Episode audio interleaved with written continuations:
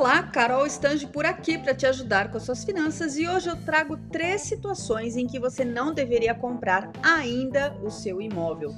Sonho de todos, a compra da casa própria é uma grande conquista financeira, mas há algumas situações específicas onde se deve analisar melhor os cenários antes de dar esse tão desejado passo. Sem mais delongas, eu explico que não é uma boa ideia comprar casa quem está no início de carreira. Por quê? Ao ingressar no mercado de trabalho e começar a receber os primeiros salários, o profissional não tem ainda três das coisas mais importantes para que ocorra uma vantajosa e tranquila negociação: a estabilidade profissional, uma reserva financeira já montada e um valor de entrada substancial. Afinal, quanto maior a entrada, menor o tempo de financiamento e menos juros serão pagos ao longo desse tempo. A segunda situação em que deveria ser levado mais a sério essa análise de comprar a casa própria é para quem acabou de casar.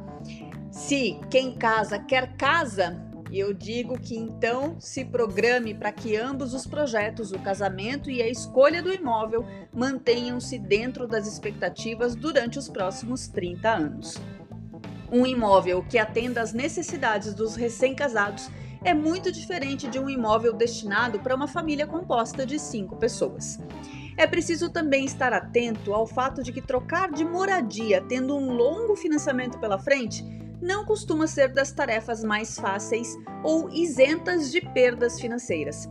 Taxas extras, documentação, cartórios, vistorias, transferências e corretagem são alguns dos exemplos das despesas que podem deixar o processo bem moroso e bem caro.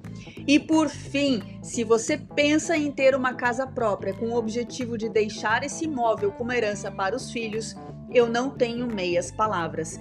Te digo direto e reto que a melhor herança é o seu tempo, sua atenção e, falando financeiramente, de dinheiro ou aplicações financeiras que não gerem ônus aos herdeiros.